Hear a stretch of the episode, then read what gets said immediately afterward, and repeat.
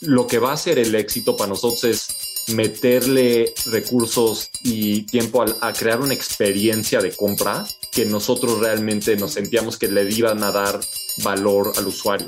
Y por lo mismo, no invertimos nada en marketing. O sea, hasta el día de hoy llevamos que tres años, o sea, setenta y tantas casas vendidas, 30 millones de dólares, no tenemos un empleado de marketing. Si nosotros tenemos 100 clientes y les damos una buena experiencia, confiamos que el negocio va a crecer porque les van a decir a otras personas, porque es algo muy nuevo.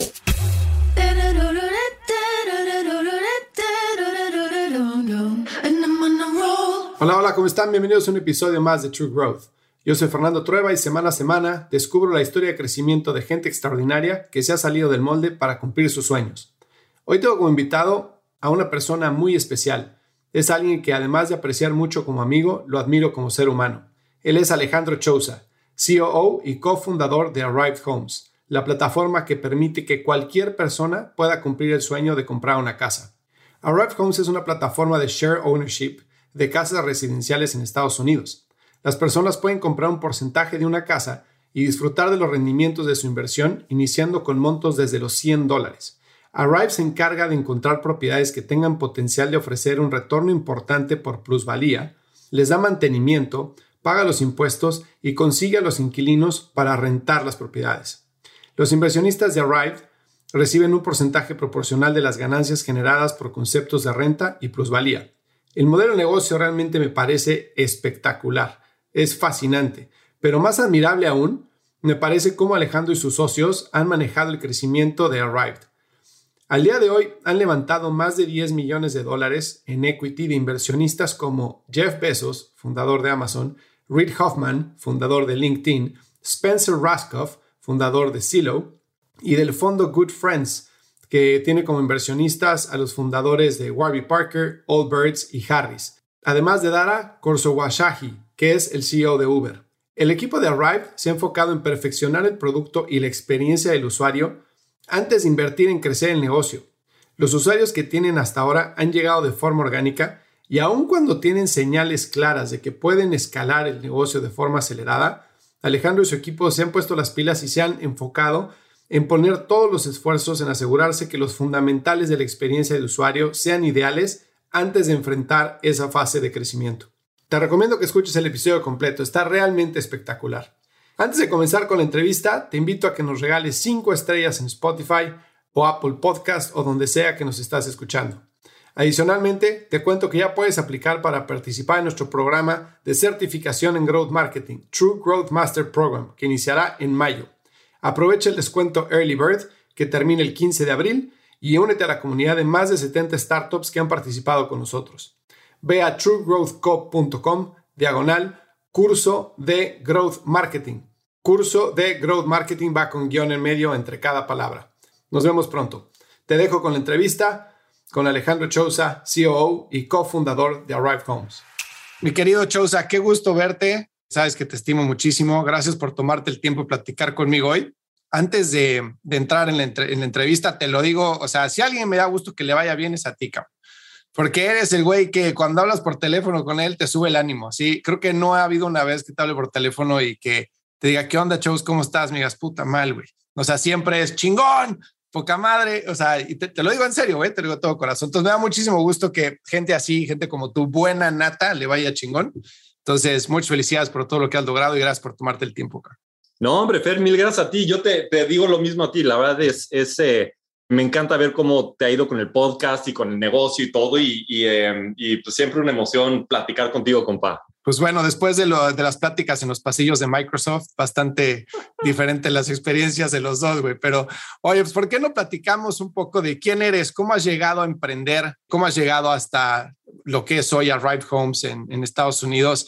Sé que tienes un journey de emprendedor nato en la sangre, ¿no? Desde que estabas en México tuviste varios negocios por aquí, por allá, pero cuéntanos un poco tú tu trayectoria.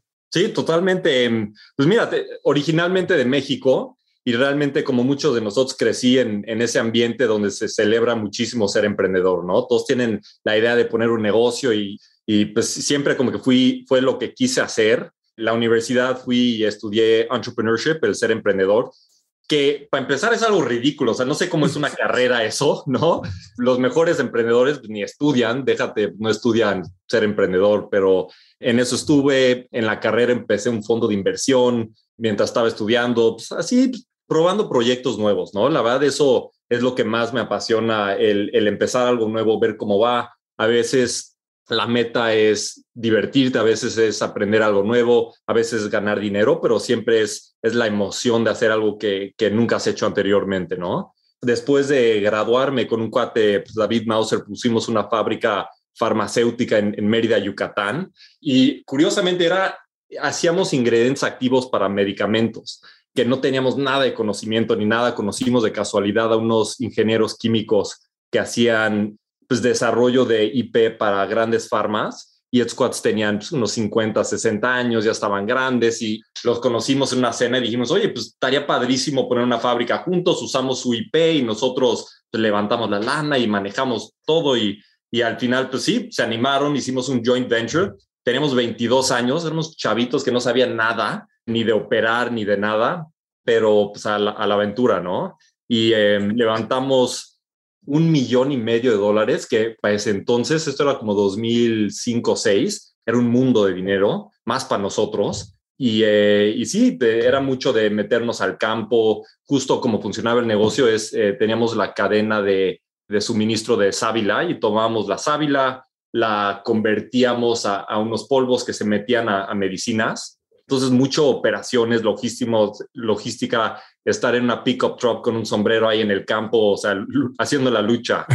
Y bueno, tuvimos ahí cinco años y te voy a decir que curiosamente esa fue la experiencia que me hizo tener el amor a la tecnología, porque ese mundo es el opuesto total de, de Silicon Valley y todo eso. Y me acuerdo, estábamos ahí en Mérida y pues, casi casi durmiendo en las fábricas, así en, en otro mundo y, y descubrí TechCrunch y para eso me, cambió la vida. Era así, ¿qué está pasando? Parecía otro planeta, ¿no? Donde tienes una empresa como YouTube que con 50 empleados crearon una empresa que de repente valía un billón de dólares. Y ahí estamos nosotros metidos en una fábrica con 250 empleados y, esto, y pues nadie nos daba ni, ni un peso, ¿no? O sea, como que es, es otro tipo de negocio y yo creo que rápidamente nos dimos cuenta, oye, para gente joven que quiere emprender, la industria tech es una maravilla, para poder hacer mucho con poco. Entonces yo realmente en ese momento me puse la meta, me, tengo que ir a Estados Unidos, quiero trabajar en Silicon Valley, tengo que hacer este giro 180 grados y,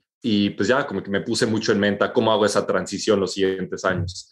Y para mí esa transición fue, yo creo que en, dos partes. Uno es, aprendí eh, bastante básico, pero como código de cómo hacer páginas web. Y dije, bueno, pues voy a ver qué puedo lanzar, algo divertido para aprender, y justo empecé eh, Discover a Hobby, que era una página donde teníamos artículos, videos, todo tipo de cosas instruccionales para, para que gente aprendiera nuevos hobbies. Entonces, quieres aprender tenis, quieres aprender un lenguaje nuevo, etcétera, y contratamos escritores que hicieran estos artículos y videos y todo eso, y pues era una buena oportunidad para empezar a probar lo que es eh, publicidad en línea y desarrollo y computación y todo durante ese tiempo me acuerdo que aplicaba a startups en, en, Estados Unidos, veía algo en TechCrunch y decía, oye, qué fregón, oye, contrátenme. Y pues no, no tenía visa, nadie me pelaba. Entonces, como muchos de nosotros, igual que, que tu ejemplo, pues vine a Estados Unidos por medio de la maestría, ¿no? Y realmente pues, la maestría, pues sí, no sé qué tanto aprendes, pero, pero es, es, haces grandes amigos conoces gente de la misma mentalidad que quiere, tiene los mismos intereses y pues te dan una visa para venir acá y, como que entrar a una industria nueva. Entonces, para eso, para mí, eso fueron esos dos años, un poquito de, es como una vacación responsable, así la... de, lujo, güey.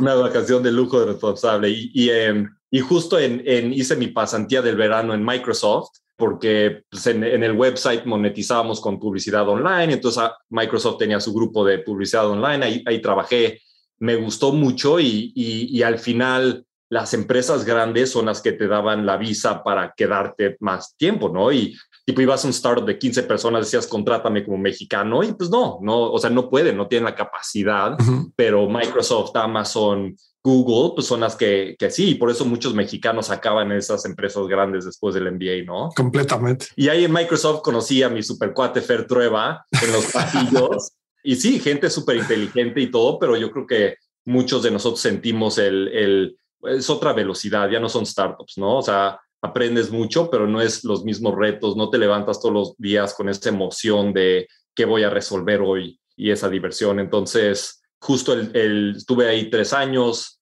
me dieron mi, mi, green card para poder ya cambiarme empresas y el mismo día renuncié. O sea, me dieron el green card y dije, ya quiero realmente ir al mundo de startups y, y, y bueno, muy chistoso. Después de todo ese tiempo, ya por fin tengo mi green card, renuncio, a ver, ¿a dónde me voy a ir? Justo Uber estaba empezando a crecer en ese momento.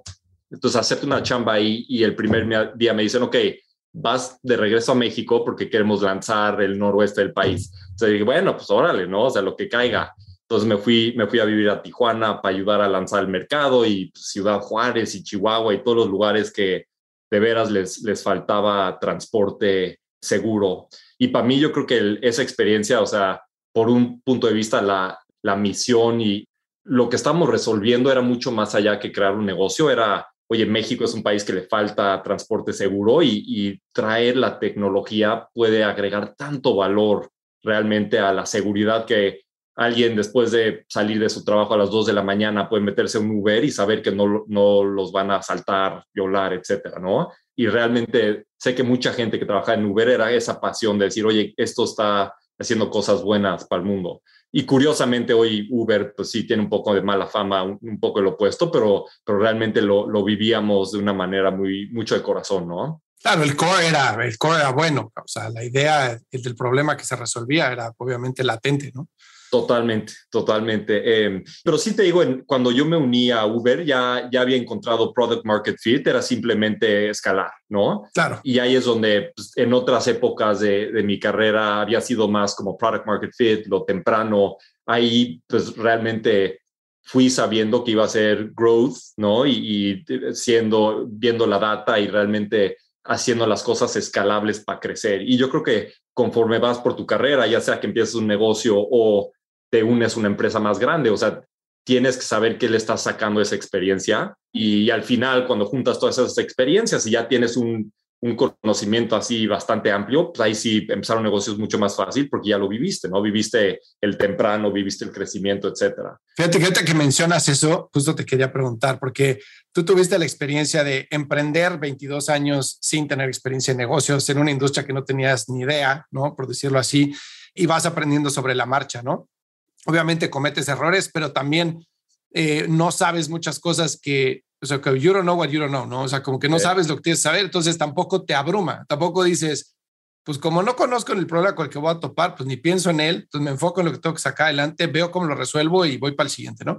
Y después te vas, obviamente Microsoft gigante, Uber ya con Product Market Fit escalando, después te vas a Hoyo, etcétera, pero son empresas pues que ya tienen un, digamos, varios kilómetros avanzados en términos de desarrollo de negocio, desarrollo de tecnología, atracción de usuarios, retención de usuarios, etcétera, que hay que optimizar, ¿no? Es mucho más optimización, business development, expansión, etcétera, pero ya con cierto conocimiento detrás, ¿no?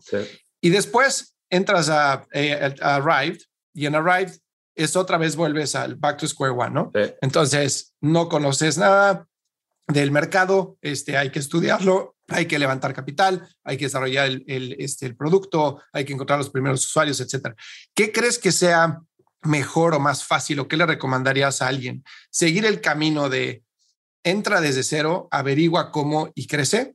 ¿O entra a aprender de gente que ya sabe más o menos, aprende procesos, aprende cómo se deben de ver las cosas en un futuro, por lo menos para esa industria, y después salta y emprende lo tuyo. ¿Qué crees que sea mejor? Pues mira, te digo, es, es difícil generalizar. Generalizar, gracias. ¿Qué, ¿Qué puede ser bueno para alguien? O sea, al final, te voy a decir, para muchas personas el mejor camino es lanzarte de 20 años y hacerlo tú lo propio. Te voy a decir, para muchas personas, mucha gente joven que entró en Uber saliendo de la carrera, fue un, camino increíble, ¿no? Porque llegaron con gente increíblemente inteligente, con un modelo de negocio que ya estaba funcionando y aprendieron realmente esa experiencia. Entonces, yo creo que ningún camino es malo, depende mucho de qué oportunidades tienes ahí enfrente. Y yo te diría que hay unas empresas grandes donde igual, pues le vas a sacar menos jugo que una empresa tipo Uber fue perfecto, ¿no? Porque era como que ese intermedio donde era chiquito, pero creciendo como loco, con mucha oportunidad de crecimiento, etcétera. Y bueno, no quiero hablarte mal, pero si te vas a una Coca-Cola es, es, muy diferente. Y, y, tampoco es malo, ¿no? Hay gente que le encanta trabajar en ese tipo de empresas, pero generalmente cuando yo me, me preguntan, oye, ¿cómo, ¿cómo te ha funcionado a ti, etcétera? Muchas veces digo, mira, esta ha sido mi experiencia, pero hay muchos otros caminos que incluso son mucho mejores, ¿no? Y, y, y, darte yo una opinión basada en lo que me ha funcionado a mí o lo que he visto los demás, como que no es, sí, entonces es, es un poco abierto, lamentablemente, como que no hay, no hay, no hay un camino fácil, ¿no? Es que una constante del, del podcast ha sido que founders de empresas, de startups ahorita que están creciendo mucho en México, dicen, yo si hubiera sabido todo lo que eh, iba a pasar, o todo lo que sé hoy del negocio, probablemente nunca lo hubiera hecho. Sí.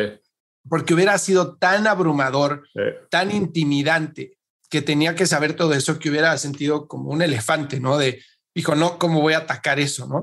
Entonces, el no haber sabido, haber tenido esa ingenuidad y simplemente haber tenido la mentalidad de paso a paso, uno a uno, averiguando, creciendo, me ha ayudado mucho. También he tenido mucha suerte de que han salido las cosas bien, ha sido un buen timing, etcétera, ¿no? Muchas, muchas diferentes historias, como dices tú, no hay una regla para todos, ¿no? A mí en lo personal, que yo seguí un camino un poco opuesto, en el cual estuve 10 años en corporativo y después salté a, emprendimiento, siento que mi idea inicial siempre en la universidad fue que yo tenía un negocio, pero quiero aprender de los demás y después saltar, ¿no? Y realmente sí no creo que haya aprendido tanto o probablemente no soy tan consciente de lo que haya aprendido, pero siento que cuando empecé a emprender, sobrecomplicaba las cosas. Entonces, al hablar con mis socios y decir, oye, tenemos que levantar lana, pues business plan, cabrón. Y entonces proyecciones, güey, a cinco años y este, tenemos que resolver esto, esto, esto y esto. Y estos son los bloques con los que nos podemos enfrentar y así los tenemos que taclear. Y era como de, a ver, güey, espérate, o sea, todavía ni llegas ahí primero que se te presente cuál business plan y qué business plan, güey. O sea, primero, güey, construye el punto A y después llega al punto B y después hablamos de business plan o corrida financiera, lo que quieras. Entonces siento que hacía un approach a las cosas demasiado complejo porque venía de un mundo que era así. Sí, sí, sí. ¿No? O sea, yo estaba en una empresa que era Johnson Johnson, que eran miles de empleados a nivel mundial. Y aunque estaba en el área de nuevos negocios y tenía que lanzar nuevas oficinas, pues mal que bien tenía que seguir un proceso interno de una, de una empresa pública. Entonces yo para hacer el pitch de vamos a abrir X país o X producto, pues tenía que hacer un approach completamente complicado. ¿no? Entonces en ese sentido siento que eso me jugó en contra, pero a favor me jugó como la visión de, bueno, esto se tiene que ver así más o menos en términos de estructura, de procesos, de controles, etcétera, cuando crezca, pero ahora vamos a averiguar cómo crece, ¿no? Sí, no, no, totalmente. Y, y pues mira, todo tiene sus, sus pros, sus contras. Te diría con lo que dijiste de que el emprendedor es diciendo no lo hubiera hecho si, si hubieras, o sea, si sabría qué me espera. No, hombre, los mejores emprendedores son los más ignorantes porque se avientan con todo, ¿no? O sea, es el que cruza la calle sin ver para los dos lados. Y, y, y bueno, eso puede salir muy mal, pero cuando analizas demasiado las cosas, muchos negocios o ideas de negocios tienen 20 razones para que no funcionen, ¿no? Y ve, ve los grandes negocios que se han hecho los últimos años, pues habían tantas razones porque Airbnb, pues qué locura, ¿quién se va a quedar en casas de alguien más? Uber, ¿quién se va a meter en el coche? ¿No? O sea, todos esos negocios no hacían sentido y, y, eh, y bueno, y nomás tienes que estar preparado a decir, oye, me voy a aventar, lo más probable es que no jale, pero aunque no jale, me va a divertir, ¿no? Claro. Y con que entres con esa mentalidad y digas, oye, éxito no, ha sido un éxito para mí, entonces ya ganaste, ¿no? Exacto. Y en ese aspecto sí es bueno el, el, el recomendar entre, oye, me, me, aviento a hacer algo y aprender o, o aprender y luego a, aprender en empresa grande y luego meterme, pues si empiezas algo, no hay pierde. O sea, si empiezas tú tu propia empresa, nunca te lo, al menos que acabas en el bote por hacer algo ilegal, no te vas a arrepentir, ¿no? O sea, de veras no te arrepientes. Completamente, que espero que no sea el caso de nadie.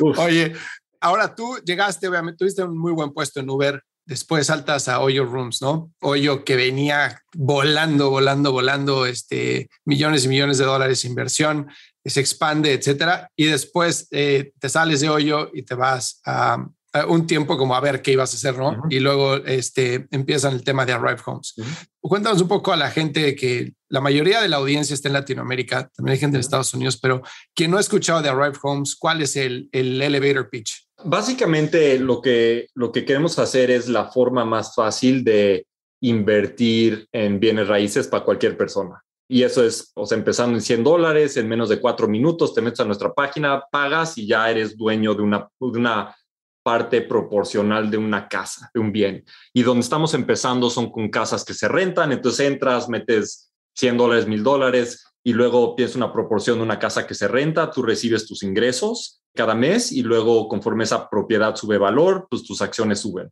Entonces es un poco la combinación de, de Silo, Amazon y como Robinhood, ¿no? Y realmente al final, pues vemos que hay muchas personas que quisieran invertir en bienes raíces, pero no pueden. Y pues la meta es cómo somos la manera más fácil de agilizar eso con un producto que realmente no existe ahorita, ¿no? Y ahora, ustedes, a mí me encanta el concepto, ¿sabes? Soy fan.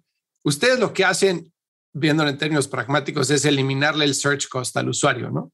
Por un lado, y por otro lado, pues bajarle las barreras de entrada, ¿no? Si yo quiero comprar una casa, pues en vez de pagar 300 mil dólares, tengo mil para meter, pues meto mil. Y pero pues cómo garantizo o cómo tengo las mejores probabilidades de que esos mil me tengan un mejor rendimiento, ¿no? Y ahí es donde entran ustedes. Entonces, información con acceso a capital, ¿no?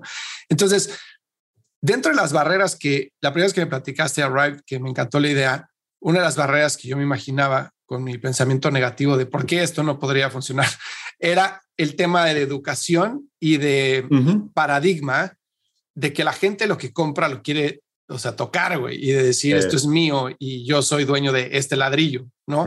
Entonces, siento que hay una barrera ahí, que igual tú dime si estoy en lo correcto o no, de gente que no entiende bien cómo funciona el shared ownership de una casa, por qué tendría shared ownership de una casa, qué pasa si yo necesito mi dinero de vuelta, qué pasa si no me quiero esperar los 5 o 7 años, qué pasa si, no sé, si la casa se daña, no lo sé, ¿no? Entonces, ¿cómo atacan ustedes o cómo pruebas tú un concepto como el de Arrive Homes?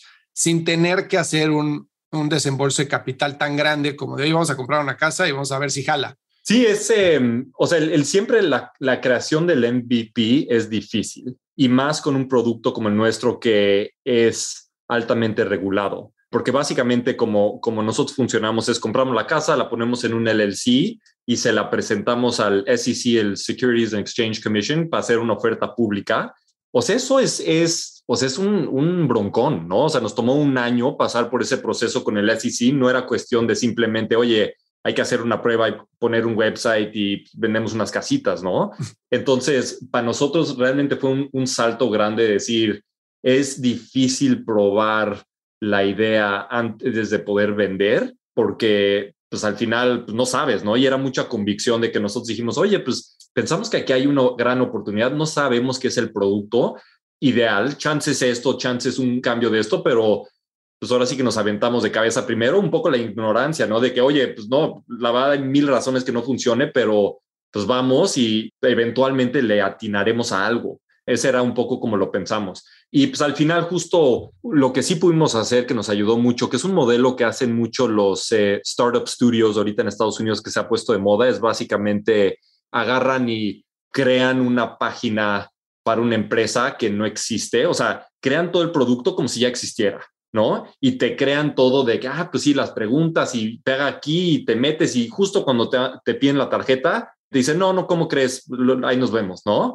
Y, y es, es un poquito frío, pero haciendo ese modelo puedes empezar a probar algo sin tener que hacer todo lo de atrás. Y para nosotros, como no podíamos vender porque no teníamos los permisos regulatorios y todo, pues era probar lo más que pudiéramos ver los mensajes. Hacíamos mucho, el primer año, mientras estábamos esperando el, tema regulatorio, hacíamos mucha publicidad en Facebook, nomás para llevar tráfico a la página y ver cuántos llegaban al final, al punto de compra. Y de ahí en adelante es, pues, pues sí, es, es, es, la fe de decir, bueno, pues, a ver, nos echamos estos años para, para llegar al punto de poder vender, sí o no, y, y pues sí, la, la fe que algo va a salir eventualmente, ¿no? Como la estrategia de, o sea, de sapos, ¿no? Que o sea, realmente no tenían un website, no tenían nada. Cuando abrieron, existían muchas dudas de que alguien pueda comprar un zapato en línea. Dijeron, pues, subamos fotos de las fotos de, la tienda aquí en la esquina y si alguien lo compra, voy, lo compro y se lo mando. Y ya probé, ¿no? Que alguien lo va a comprar. Eso me estaba diciendo, eh, platicando con Ricardo Beder la semana pasada de Justo para el podcast, me decía lo mismo. Si nosotros empezamos con Justo con un website caían las órdenes y en la noche, órale, güey, a comprar, nos íbamos con nuestras bolsas a comprar y se lo enviábamos a la gente, ¿no? Pero queríamos probar que realmente el concepto eh, podía tener tracción.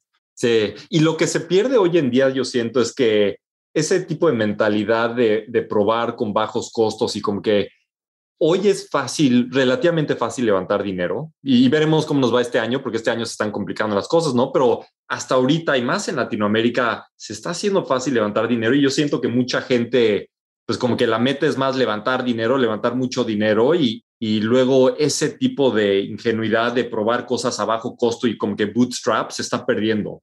Que para bien o mal, ¿no? O sea, hay beneficios de levantar mucha lana temprano, pero el, probar las cosas de una manera muy, pues así, rudimentaria, realmente es como muchos de los gran negocios empezaron. Los gran negocios de ahorita, muchos empezaron en el 2009, 10, cuando no había lana, ¿no? Entonces la gente tenía que experimentar de esta manera y pues sí, es, es bien interesante. Sí, de acuerdo. Ahorita el riesgo creo que de levantar tanta lana es que levantes tanta lana sobre una idea, como que te valida una idea de la cual tú estás apasionado, ¿no? Entonces, en cuanto alguien más te dice, sí, aquí está el dinero, vas a hacer, vas a acabar ese dinero hasta hacerla funcionar, en vez de decir, bueno, pues quiero hacer esto porque quiero resolver este problema, pero este problema se puede resolver de 50 otras formas. Y si esta no es, pues me voy un ángulo para la derecha y trato otra y otra y otra, ¿no? Creo que cuando estás apretado, ese tipo de presión te hace mucho más creativo y te abre la mente, ¿no? Y ahorita que estoy trabajando con startups en early stage, he visto muchísimo eso, muchos founders que, que de repente dicen, no, es que esto va a funcionar y que le dices, híjole, no, o sea, realmente ve las métricas, no va a funcionar. Si tienes lana, pero no te la quemes, mejor trátale por otro lado, pero pues muchas veces cuando están apasionados del producto es difícil sacarlos de ahí. Totalmente, sí, totalmente. Oye, a ver, platícame entonces de con Arrive Homes ya salen al mercado. Siento que ustedes han manejado las cosas súper bien en términos de, de tempo. O sea, se han ido primero una casa, después otra, etcétera. He estado haciendo muchísimo research en diferentes ciudades de cuáles son las ciudades que tienen mayor plusvalía, etcétera. Hacen muchísimo research de eso y se siente una plataforma segura, ¿no? Con investigación. Pero han dado muy buen, han hecho un muy buen trabajo dándole seguimiento a la gente que ha mostrado cierto interés, ¿no? De, en, comprar la casa, aunque no haya comprado. Entonces, siendo un equipo chico, porque lo que entiendo siguen siendo un equipo chico, ¿cómo han manejado las prioridades? En decir, a ver, primero tenemos que averiguar qué para después hacer qué. En un startup hay 10 mil cosas que hacer, pero no puedes hacer 10 mil. ¿En dónde pones el esfuerzo? Sí, o sea, esa es la pregunta del millón y lo más difícil para cualquier emprendedor es en qué enfocas tus pocos recursos y la pregunta más importante es en qué no te enfocas, porque hay tantas cosas que hacer y todo vale la pena. Por ejemplo, para nosotros, al principio dijimos, oye, mira, la oportunidad aquí está en crear un producto que realmente no existe, o sea, no, no hay ninguna otra empresa que estaba haciendo esto, entonces lo que va a ser el éxito para nosotros es meterle recursos y tiempo a crear una experiencia de compra que nosotros realmente nos sentíamos que le iban a dar valor al usuario. Y por lo mismo, no invertimos nada en marketing. O sea, hasta el día de hoy llevamos que tres años, o sea, setenta y tantas casas vendidas, 30 millones de dólares, no tenemos un empleado de marketing. O sea, no, todo, todo el, la inversión ha sido en, en ingenieros, en gente que está hablando con clientes, entendiendo cómo creas una experiencia. Y para nosotros, o sea, lo, lo, mencionaste hace ratito, pero es, es el cómo educas a alguien antes de comprar, cómo haces la compra lo más rápido y, o sea, fácil posible. Y luego después de que compran esas acciones de la casa, cómo creas una experiencia post-purchase de que te están entrando la lana y estás viendo la apreciación y todo. Si nosotros tenemos 100 clientes y les damos una buena experiencia, confiamos que el negocio va a crecer porque les van a decir a otras personas, porque es algo muy nuevo. Si le metemos mucha lana a, hacia publicidad o a Facebook o eso, pues íbamos a atraer muchos usuarios que al final no iban a estar felices, iban a salirse o, iban a hablar a pestes de nosotros, ¿no? Entonces, para nosotros realmente la decisión fue mucho asegurarte en el producto primero y hacer lo básico, básico de, de marketing, ¿no? Pues te, te o sea, metes tu mail, te llega un mail de regreso a Drive, punto, ya ahí está, ahí está nuestro marketing, ¿no? Pero te digo, ahorita, o sea, es cuando empiezas a hacer ese giro, luego es ya súper importante. Y diferentes empresas, o sea, eso es lo que nos ha funcionado hasta ahorita nosotros por el tipo de negocio que somos. No lo recomiendo para todo tipo de negocio. Yo creo que marketing es tan importante en, en todos los aspectos, más para, pues para algo que igual no sé, para nosotros deberá ser cuestión de producto, ¿no? Pero, pero no, de verdad no lo recomiendo para, para todo tipo de negocios, pero ahorita nosotros tenemos que hacer ese giro y tenemos que hacerlo muy agresivo porque de repente ya llegamos al, ok, estamos viendo ese product market fit, estamos vendiendo bien, si queremos seguir creciendo, o sea, doblando cada mes, la única forma de hacerlo es ahora de repente crecer un equipo de marketing y dejar un poquito el producto, decir, ok, igual un año no lo vamos a tocar mucho porque ya llegamos al punto donde nos sentimos cómodos, ahora hay que crecer las otras partes del negocio. Yo creo que si hubiéramos estado tanteando un poquito aquí, un poquito allá, es bien difícil enfocarte y, más como, como líder, como COO, CEO, etcétera, el tiempo es lo que más se te va, ¿no? Y de repente, oye, ¿por qué no tienen un programa de, de referral, ¿no? Invita a alguien y damos una acción. Sí, nos ayudaría muchísimo, pero es es quitarte tiempo de lo que realmente necesitas hacer. Entonces, lo más importante que puede hacer un emprendedor, en mi opinión, es decir que no a proyectos que se te antojan, porque todos los días, o sea, se te antojan esas cosas, pero te mata, ¿no? Exacto, y como dices ahorita, sí, probablemente el programa de referrals, lo que hizo Robin Hood, ¿no? Eres el número tal en la lista, pero si compartes vas a subir a la lista y entonces puedes comprar la casa antes, etcétera estaría muy bien, pero no es lo que necesitas, ¿no? Lo que necesitas es primero responder ciertas preguntas para que exista esa, esa leña con fuego para después llegar con la gasolina de marketing y, y crecerlo, ¿no? Y algo que, algo que estabas diciendo de, a ver, ¿qué, qué piensas? Porque tengo un punto muy particular de vista en, en marketing sí, marketing no, marketing cuándo, etcétera. Yo creo que cuando una empresa si piensas en un, en un eje de las Y de saturación de mercado y un eje de las X de diferenciación de producto, Mientras menos diferenciación tienes y más saturación hay, más es un juego de marketing, ¿no? Más tienes que construir una marca, construir una identidad, tienes que llegar a la gente de forma emocional, tienes que crear esa conexión.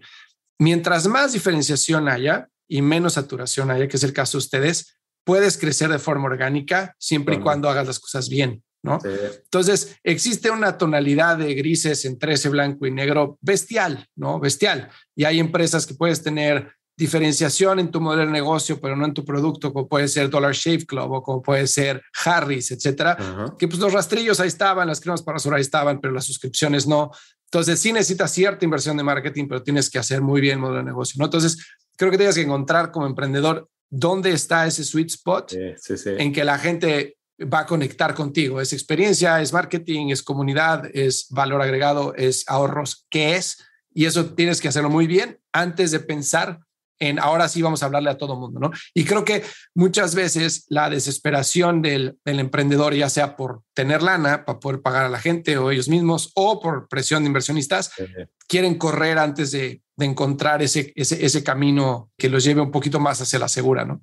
Totalmente. No, no, no, sí, le, diste, le diste perfecto. Y, y, y, por eso yo creo que para nosotros, pues sí, somos una, nuestro tipo de producto es un poco particular y no como la experiencia de, tantos startups, ¿no? Y, y, mire, y hasta eso te digo, aunque no tuvimos, aunque no tenemos ningún em, empleado de marketing tiempo completo, lo que nos ha funcionado extremadamente bien es trabajar con consultores y advisors y gente que nos permite hacer las cosas de una manera de bajo riesgo y sin comprometerte a traerte un headcount full time los siguientes años, ¿no? Y, tipo, cuando empezamos a hacer un poquito de, affiliate partnerships, ¿no? De juntarnos, de que, oye, mándame un cliente, te ponen un newsletter. Entonces lo hicimos con una agencia porque sabíamos que lo podemos prender un mes y apagar el siguiente, ¿no? Cuando vino en, temas de, estrategia de marketing, pues tú me has echado a mí muchísimo la mano, donde pues, el valor agregado puede ser muy alto sin que tengas que de repente inflar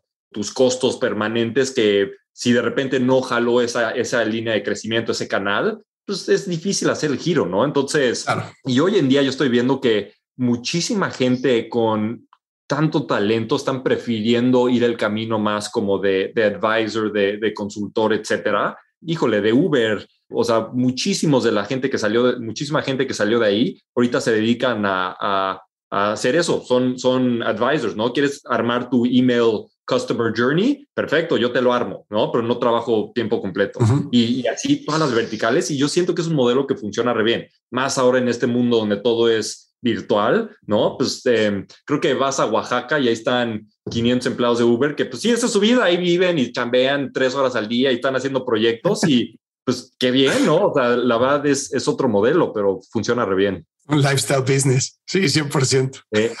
que aparte a tu punto, tus primeros hires condicionan mm. también hacia dónde van los recursos, ¿no? Si tú agarras y metes un head of marketing ahorita, pues ni modo que le digas, no vamos a invertir en marketing, porque pues, ¿qué va a hacer, no? Entonces creo que también en eso hay que tener mucho cuidado. Totalmente. Oye, a ver, y cuéntame, ustedes han levantado este 10 millones hasta ahorita eh, de dólares tienen inversionistas pesadísimos, ¿no? Eh, bueno, no pesadísimos, buenísimos, eh, dentro de los cuales destacan, digo, varios, pero Jeff Bezos, por ejemplo, ¿no? Entonces, algo que yo nunca te he preguntado de cuates y que me encantaría entender es la experiencia de levantar lana de esa gente, cabrón. O sea, cómo, si mezclamos una cosa con la otra, llevar el negocio lento, pero seguro, no tener un tema de MMR, ¿no? De, oye, pues crecí el revenue 30% el mes pasado y 30 el anterior y 30 el anterior, sino estamos construyendo esto, esta es la visión. O sea, ¿cómo se levanta lana con visión y con algunos indicadores tempranos de negocio contra levantar lana contra algo ya probado y, que trae un crecimiento constante? Pues para nosotros fue, yo creo que un, camino un poco no tradicional. Eh, nosotros desde que empezamos dijimos, oye, queremos levantar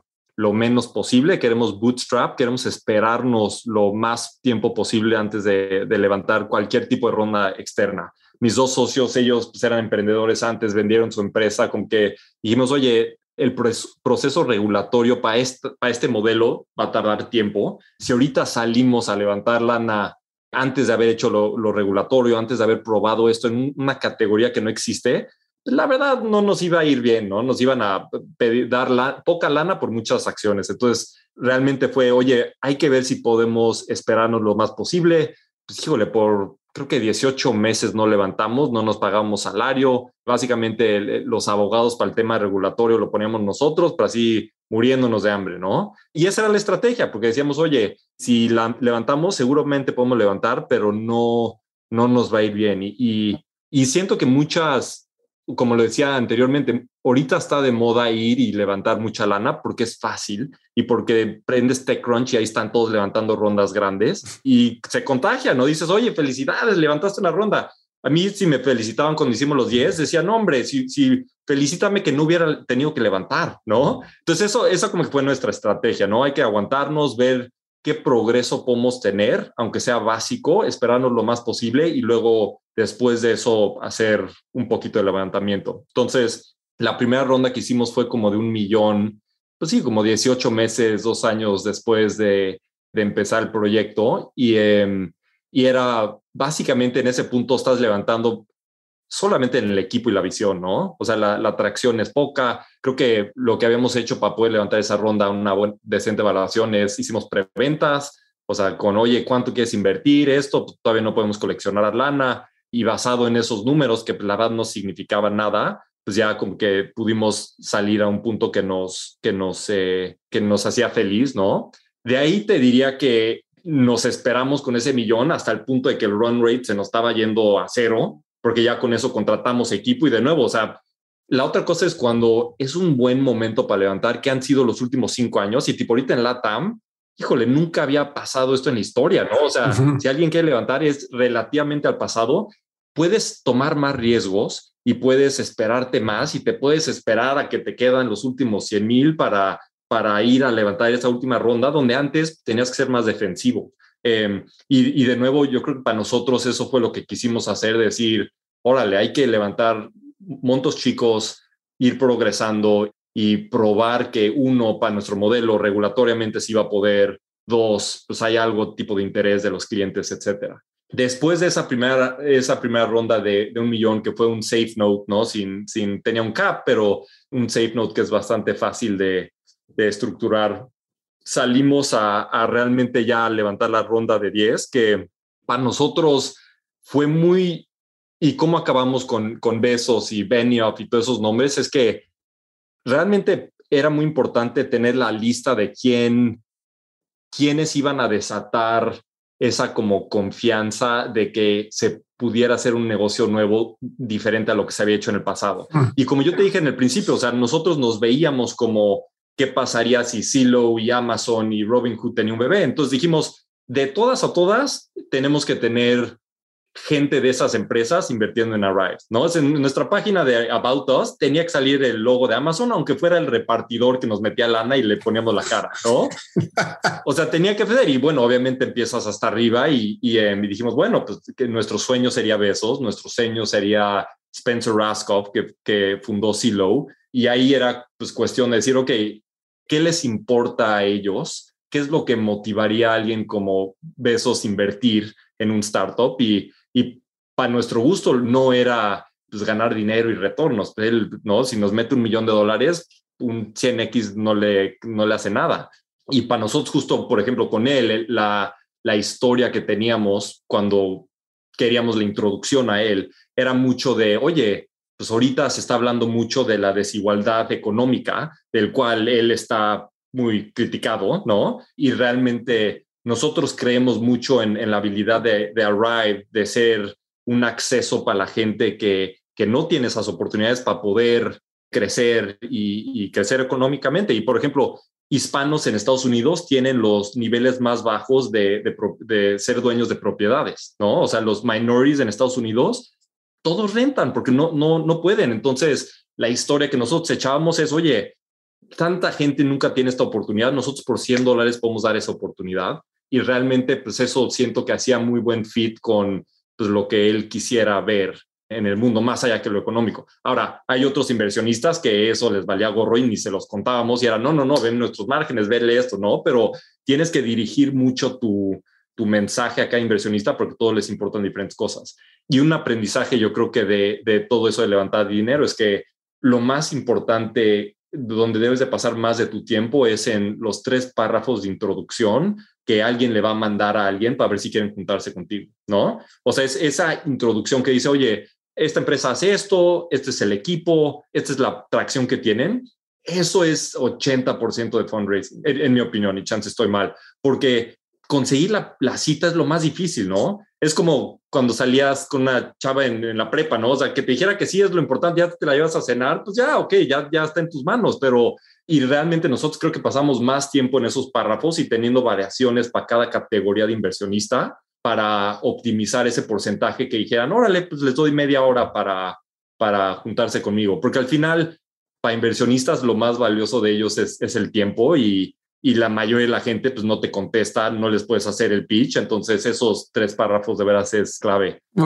me encanta, o sea, me encanta porque justo, o sea, adaptarte a todo, nada diferente a marketing, ¿no? Adaptar, adaptarte a tu audiencia, o sea, quién es tu audiencia, quién le vas a pitchar, qué es relevante para esa persona que le digas, ¿no? Y qué es lo que valora esa persona. Ahora, ¿cómo llegas a besos, O sea, es a través de un family office, es a través de contactos, ¿cómo llegas con esos tres párrafos a Jeff Bezos? Pues mira, es, es curioso. Muchas veces hay grupitos de este tipo de gente que invierten juntos. Y te voy a decir, nosotros tipo hicimos, dijimos, ok, Besos es el que queremos porque es Amazon el futuro de, comercio y puedes comprar todo en Amazon menos una casa. Perfecto, es, de ahí somos, ¿no? Y vimos qué tipo de empresa invertía él, ¿no? Y qué eran los grupos de personas que invertían con él. Y curiosamente vimos un patrón donde es un grupito de Besos, Mark Benioff, Hadi Partovio, o sea, es, un grupo que muchos deals los hacían juntos. Entonces, pues ya sabes, o sea, traen sus grupitos. Entonces, Convoy invirtieron ellos, la House, o sea, como que, y se replicaba. Entonces dijimos, perfecto, necesitamos una entrada a ese grupito. ¿Quién es una persona que ha entrado en esas inversiones que ya que lo tienes a ellos, Em, ya lo pasan a su círculo, ¿no? Entonces, pues ahí en eso nos enfocamos. ¿Quién es, la, ¿Quién es la persona de entrada que va a ser más fácil que nos diga que sí? Convence a esa persona, luego ahora pídeles el favor, oye, ahí te van los tres parrafitos, vi que invertiste con él en tal, en tal empresa, vi que invertiste, échame la mano, por favor. Y luego que cae el primero, pues ahí es, es como muy estratégico de que ahí, pues, como han dicho muchas veces las, las inversiones, es como se, mueven todos en bola, ¿no? Es como las, las ovejitas. Órale, ahora no, pues, se convence el primero y eso es lo más difícil. Y ya que tengas tu primer sí, pues lentamente. Y yo creo que para nosotros fue mucha, mucha suerte. No te voy a decir que fue habilidad, pero pues sí, cayó el primero del grupito y pues ahí fue pasando la bolita donde eventualmente llegamos y, y por suerte pues sí, sí jaló. ¿Le llegas a pichar a besos en persona o no? Él no, de ese grupo muchos fueron en persona y él básicamente su, su, tiene un encargado y cómo funciona es, le haces el pitch y una vez al mes em, una vez al mes se lo presentan él y te dicen qué día se lo van a presentar, entonces te aseguras que la página no se caiga eh, eh, y, ya dice sí o no y, ya, pero sí, el, 30 minutos con una empresa no creo que se echa, seguro se echa 30 segundos por empresa, ver one pager, se mete la página, sí o no, y ahí, ahí quedó. Sí, dime, ahora sí que digiéreme lo que, de lo que se trata y a ver si me late o no. Bota, qué increíble, muchísimas felicidades. Oye, después, ahora que levantan lana ya en su ronda de 10 millones, obviamente siguen todavía en early stage, pero ¿consideras que ya están en product market fit o no? No creo. O sea, estamos en un punto donde se empieza a ver y se empieza a ver buena adopción, buenos niveles de reinversión. O sea, una, una, de las cosas que más nos está apantallando es que el, 92% de los usuarios quieren invertir de manera recurrente y creo que el 60% de los usuarios están invirtiendo de una manera mes con mes.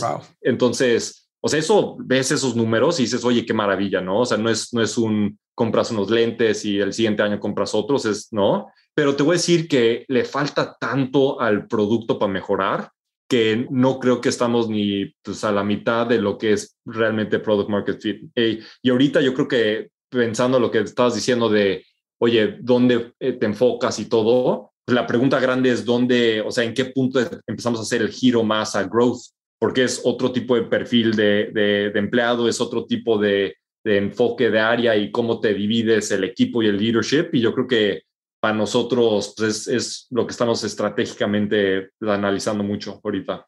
Sí, completamente. Todavía no van entonces a... Que a ver, esos números están espectaculares. Eso sí que retention is king, ¿no? Cuando ves ese tipo de retención y ese tipo de revenue per user, etcétera, es un gran, gran, gran indicador de que hay algo, ¿no? Entonces, eh, la transición de que hay algo a ahora quiero explotarlo y que todo el mundo lo sepa, hay que hacerla con mucho cuidado. Sí. Oye, a ver, cuéntame un poco de, o sea, ¿cuál es tu opinión de shared ownership? Porque has estado en gig economy con eh, Uber, ¿no? Después estuviste en Oyo, que pues no es gig economy, pero sí es un poco un modelo como de híbrido, ¿no? Entre share ownership y eh, estandarización más bien de experiencias. Y ahorita con Arrive de share ownership, ¿qué crees que siga de share ownership? Porque obviamente están los gastos grandes que hace la gente, bueno, que hacemos todos a lo largo de nuestras vidas uno, pues el principal es la casa, ¿no? Entonces ahí está la casa. Entonces comprarte una segunda casa, pues no todo el mundo puede. Entonces está productos como, como Arrive, ¿no? Que pues puedes comprar una parte de una casa o de dos o de tres, etcétera, y, minimizar tu riesgo. Después está el tema vacacional, ¿no? Que está productos como Pacaso, por ejemplo, ¿no? Que pues, obviamente tener una casa de, de, de vacaciones, este mismo concepto. Después está el coche, que el coche me acuerdo perfecto cuando estábamos en Seattle que estaba Zipcar y que todo no Zipcar, Zipcar, Zipcar ya valió más. Y ahora este, y que salió Turo y ahora ya el mismo Lyft y, y, Uber te están ofreciendo rentals, ¿no? Este, en la zona directamente por el app. Entonces, esos son dos gastos muy fuertes, ¿no? Tanto de, de activos, la casa como bueno, la casa un activo y este, el coche un pasivo. Pero ¿qué otra, qué más hay? O sea, ¿qué crees que siga en términos de shared ownership? ¿Qué te llama la atención y qué te o sea, que te da muchísima curiosidad de ver hacia dónde van las cosas. Pues mira, o sea, creo que es, es curioso que los últimos años se ha tratado muchísimas industrias y todo, y de repente que hace cinco años era el, el aquí tienes una escoba y, bueno, no una escoba, no una aspiradora y el vecino quiere, y, o sea, como que han tratado todos los modelos, ese obviamente no jaló, pero yo creo que hay dos áreas que me interesan mucho de, shared ownership que creo que vale la pena echarle ojo. Uno es realmente cuando, cuando estás nivelando el playing field, como se dice, para que cualquier persona tenga acceso a algo, puede resultar en, en, abrir los mercados exponencialmente. Y te voy a dar un ejemplo. Hay ahorita una empresa en, en, Estados Unidos que se llama Masterworks o Otis, que básicamente están agarrando ya sea pinturas de Picasso o carros de colección, un Ferrari de 30 millones de dólares, todo, que por cierto son bienes que se han apreciado los últimos 20 años de una manera loquísima, porque la desigualdad de riqueza, o sea, como que se han hecho los extremos, pero pues nadie tiene, ¿quién tiene chance de comprar un, Picasso de 20 millones? Estos cuates básicamente compran un Picasso, lo parten en 10 mil acciones y de repente los clientes que pueden comprar ese Picasso se va de que un millón de personas a nivel global que tienen esa lana a, pues a todos, ¿no? Y siento que pues ese, ese acceso y, por eso FinTech está bien interesante porque mucho dentro de fintech es, es darle acceso a gente cosas que no tenían anteriormente, ¿no? Como que nivelar las, las cosas y, y, y bueno, eh, o sea, un poco egoísta es lo que estamos tratando de hacer en Arrive, pero con casas de inversión, pero aplica a muchísimas cosas cuando, cuando se viene a inversiones. Y pues te voy a decir, es divertidísimo el, este ejemplo de Masterworks, a mí me encanta Basquiat, el pintor, pero pues nunca me voy a comprar uno. Tengo acciones de una, de dos, de tres, y pues, te, está, está bien interesante. Entonces eso creo que vale la pena seguir y ver en qué otras cosas se puede aplicar. La segunda cosa que, que pondría junto con eso es la comunidad que se crea gracias a esas shared ownership experiences, las experiencias, tipo ahorita NFTs, ¿no? Yo, yo la verdad no los entiendo, o sea, no, no me gastaría lana en, esos, pero bueno, cada quien su gusto. Ves algo como los, los board apes que de repente valen 300 mil dólares. Y sí, pues qué, qué ridículo es, puedo decir a alguien como yo, pues, tengo 42 años, yo no le agarro esas cosas, pero si ves la comunidad que están creando con, con esa cosa, es loquísimo. Se juntan para fiestas, tienen acceso a esto, y el concepto de poder agarrar el poder de un bien que distribuyes y haces una comunidad, eso yo creo que se puede aplicar a muchísimos diferentes tipos de negocio, ¿no? Tipo, piensa, sé que a ti te encanta el Barça, pues el Barça desde hace años es dueño comunal de toda la gente.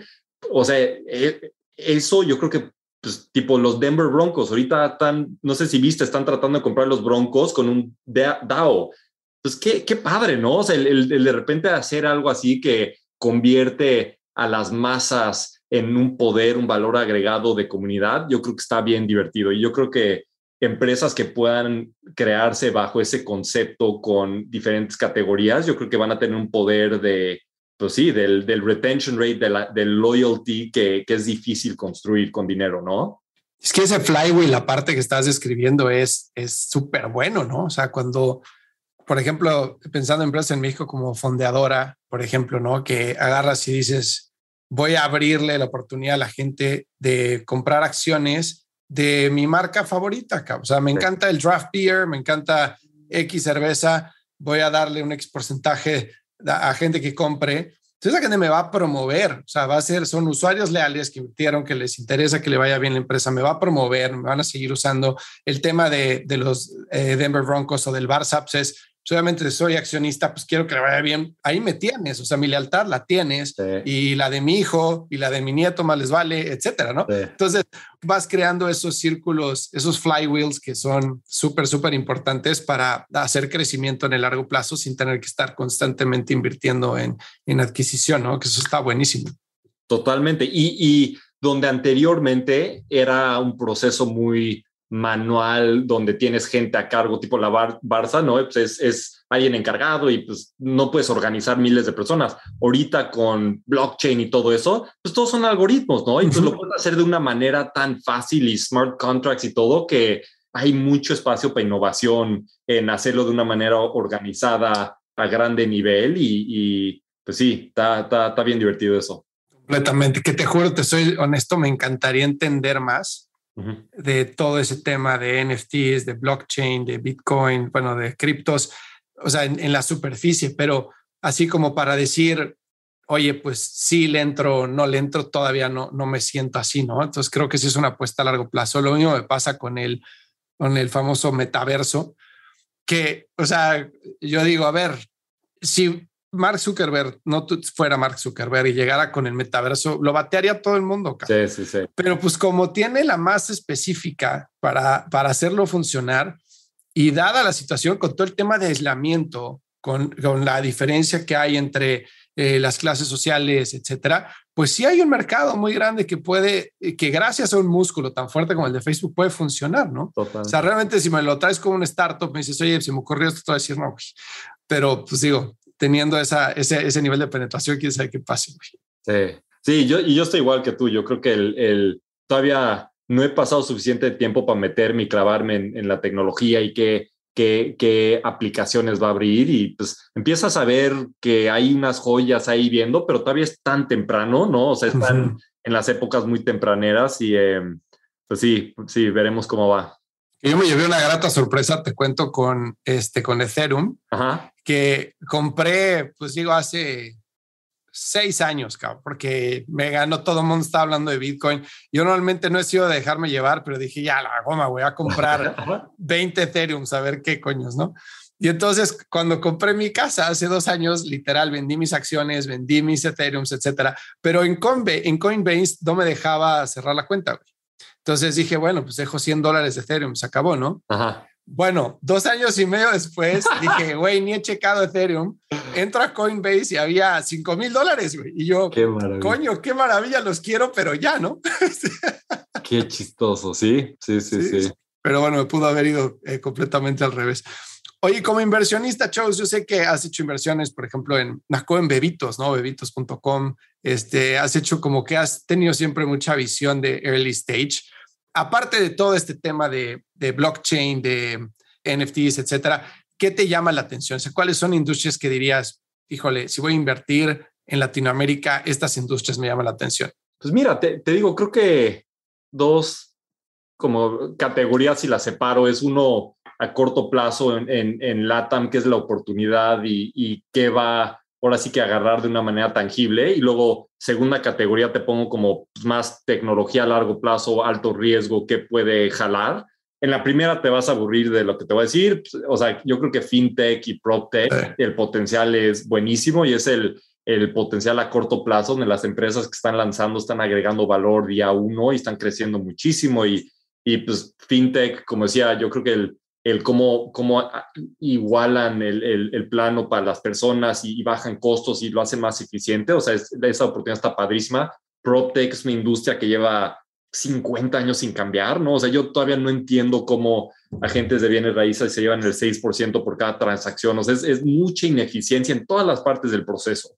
Entonces me, me emocionan muchísimo. Ahora está entrando muchísima lana ahí, entonces pues sí me preocupa un poco las valuaciones y cómo jalen las cosas, pero la oportunidad está. Entonces, eh, van a haber muchas ganadoras, como ya estamos viendo, y, eso está padrísimo. De la segunda pregunta de, tecnología, pues sí, ya hablamos un poquito de Web3, blockchain. Algo que ahorita me trae como loco es, eh, te vas a reír porque es muy, muy genérico, pero inteligencia artificial, todo lo que está haciendo OpenAI está impresionante y aparte está divertidísimo. Justo con Luis Poggi acabo de acabar un proyecto, no sé qué padre, GPT-3, que es el modelo ese como lingüístico de que agarran ¿no? Pues, millones de libros, los pasan por un proceso y, le haces una pregunta, oye, cuéntame un poema de tal y, te saca un poema. O sea, la, habilidad de, crear cosas lingüísticas y, y diferentes tipos de imágenes y todo con algoritmos, yo siento que las aplicaciones son brutales y el crecimiento que está viendo esa tecnología está grueso. El proyecto que hicimos yo y Luis y que lo hicimos así de diversión, así en las noches y en los fines, básicamente dijimos, queremos crear un, un álbum de música completo, 100% creado por algoritmos. Las letras, la historia, las canciones, los cantantes, hasta las imágenes de los, de los cantantes. Hicimos un álbum donde le preguntamos a GPT-3, dame la historia en seis partes de qué pasa si los robots de repente fueran conscientes y deciden que van a tomar control del mundo y a matar a todos los humanos. Y no sabes, ver la locura que nos sacó esta máquina. O sea, nosotros no pusimos eso y de ahí nos contó una historia de cómo de repente los robots se dan cuenta que los humanos están arruinando el mundo por global warming y están matando billones de animales y la única forma de que sobreviva el mundo es si los robots matan a los humanos. Y luego te cuenta paso a paso cómo los robots empiezan a erradicar y con, o sea, y, lees eso y dices que, o sea, qué cañón, ¿no? Y bueno, y eso, eso lo hicimos de chiste y, de ahí los llevamos a las canciones y suena medio raro, pero pues ahí, pero si tú empiezas a pensar que una tecnología que todo lo que usamos nosotros fue completamente gratis, que se puede usar en, en el website de OpenAI para alguien como yo que no soy técnico, pues imagínate cuánto va a avanzar esas tecnologías para de repente hacer ya sea en negocios o no negocios, un mundo de cosas realmente impresionantes, ¿no? O sea, en 5 o 10 años, o sea, el poder, oye, quiero una canción cantada por una mujer, mujer con este género, pum, pum, pum, y de repente te hace algo. Quiero una historia de una película y que me hagas con, o sea, realmente el, mundo de creación que se puede empezar a hacer por medio de esto de, eh, inteligencia artificial es gruesa. Y te voy a decir, como hay tantas cosas padrísimas de que gente puede experimentar, también puede pues, causar muchas cosas negativas, ¿no? O sea, ¿qué, ¿qué pasa con músicos? ¿Qué pasa con artistas que viven de ese tipo de cosas? Y yo no sé, o sea, ese, nosotros acabamos de empezar a usar una empresa que se llama Copy AI y básicamente es, oye, yo, yo Alejandro soy malísimo escribiendo, o sea, soy, no, no doy una, soy, soy bastante malo. Empecé a poner todo mi marketing copy en, esta, en este programa y no, hombre, o sea, escoge mejores palabras que yo, me, me mejora mis emails, me hace tantas cosas que dices, no, hombre, pues llevas tres años la industria, esta empresa son nuevas, o sea, el, los siguientes 10 años, 15 años, 20 años, el mundo que se viene. Entonces, em, sí, suena un poco cliché artificial intelligence, pero yo creo que sí vienen unas aplicaciones bien interesantes. Completa, estoy contigo 100%, o sea, 100%. Yo creo que todo el tema de contenido se va a volver un commodity, porque si tú piensas en content creators hoy, pues si tú tienes la información y tienes la plataforma, pues puedes construir un negocio, ¿no? Pero esa información al final del día ya va a ser un commodity. la información va a estar ahí y, es, y lo va a poder organizar pues, un robot, por llamarlo así, ¿no? Con OpenAI. Entonces, si piensas en, o sea, productos como Jasper para escribir blog posts, o sea, literal, ya puedes escribir un blog post en un minuto con Jasper y nada más fijarte que las cosas hagan sentido y se acabó hoy. Pero como dices tú, en 10 años no vamos a tener ni que checarlo, ¿no? Entonces, ya la producción de contenido, el mundo editorial, el mundo de educación incluso. o sea, todo el tema de educación, de plataformas en línea, educación de universidades, todo ese tipo de contenido se va a poder crear de esa forma. Entonces, ¿qué pasa con, con toda la gente ¿no? que está haciendo eso ahorita? Entonces, se vuelve súper interesante eh, la transformación. Estoy completamente de acuerdo, completamente de acuerdo. Muchas gracias por compartir. No, gracias a ti, Fer. Oye, Chavos, hacer una pregunta que le hago a todo el mundo en el podcast. Este, si tú estuvieras de este lado, ¿qué te preguntarías tú que no te he preguntado yo? Uf, uf, uf, buena pregunta. Em, ¿O qué te gustaría que la gente se lleve, dicho de otra forma? Pues mira, te, diría el, qué te gustaría que gente se lleve. Em, yo creo que para esta audiencia en Latinoamérica y todo, ahorita el, momento realmente es espectacular, ¿no? O sea, tú y yo lo vivimos hace años cuando nos, fuimos de México a Estados Unidos, o sea, las oportunidades y el funding y la no existía y, realmente es tan emocionante ahorita empezar a ver todo lo que está pasando en, Latinoamérica, que pues sí, o sea, yo creo que es el, es el momento para empezar algo, ¿no? O sea, y cada quien tiene su camino, hay pros y cons de todo, pero hay que aprovechar y siento que el talento, la lana está para que más gente agarre y, se tome esa ignorancia, diga, no importa qué va a pasar, vámonos a saltar al, al, ruedo, ¿no? Y siento que, pues, como este podcast, o sea, es, es motivacional ver la gente que le ha ido tan bien y no me incluyo yo en eso, pero hay tanta gente, ¿no? Que has tenido en tu podcast que realmente las historias y la oportunidad es, brutal, ¿no? Entonces, para la persona que ahí está dudando, oye, ¿qué hago? ¿Me salgo? Eh, esperando la idea perfecta, echa el brinco y, em, pues vas a ver que no hay pierde, ¿no? Sabes que es último que dijiste, me encanta a mí ver historias como la tuya de y de muchos otros que ya el emprendimiento en Latinoamérica no es el, ay, güey, esto funcionó en en Estados Unidos, ya no lo va a cambiar el nombre y lo voy a hacer acá. Ya cada vez hay menos de eso. Hay mucho más innovación, mucho más mexicanos como tú, eh, tanto en el país como fuera del país, haciendo cosas nuevas, realmente nuevas, probando industrias nuevas o haciendo cosas de otra forma diferente a como la gente está acostumbrada. Y eso creo que ha sido un parteaguas súper importante en por qué también hay tanta inversión ahorita en Latinoamérica. Entonces me da muchísimo gusto que te esté yendo increíble, como te lo dije al principio. Soy fan, y te agradezco enormemente que hayas pasado tiempo conmigo hoy. No, muchísimas gracias a ti, Fer. Te mando un abrazote. Igual, chao. Si encontraste valor en este episodio, cuéntale a alguien. Y si no, también cuéntale a alguien. La mejor forma de ayudarnos es compartiendo tu opinión. Síguenos en Instagram, arroba truegrowthco, o envíanos un correo a hola arroba truegrowthco.com. Leemos todos los mensajes y nos encanta estar en contacto contigo. Califícanos con 5 estrellas en iTunes o donde sea que nos estés escuchando para que podamos seguir creciendo y tengamos más invitados para ti. Menciónanos en Instagram y comenta lo que más te gustó de este episodio. Puedes encontrar las notas y referencias mencionadas en este episodio en truegrowthco.com diagonal podcast. Muchas gracias por escucharnos. Yo soy Fernando Trueba y te espero en el siguiente episodio de True Growth Podcast. Mientras tanto, sigue creciendo.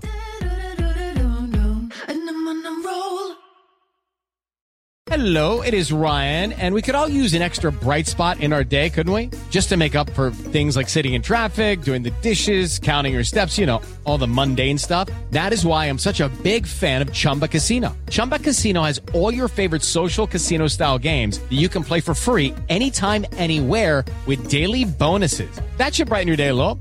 Actually, a lot. So sign up now at chumbacasino.com. That's chumbacasino.com. No purchase necessary. Group. Void were prohibited by law. See terms and conditions. 18 plus.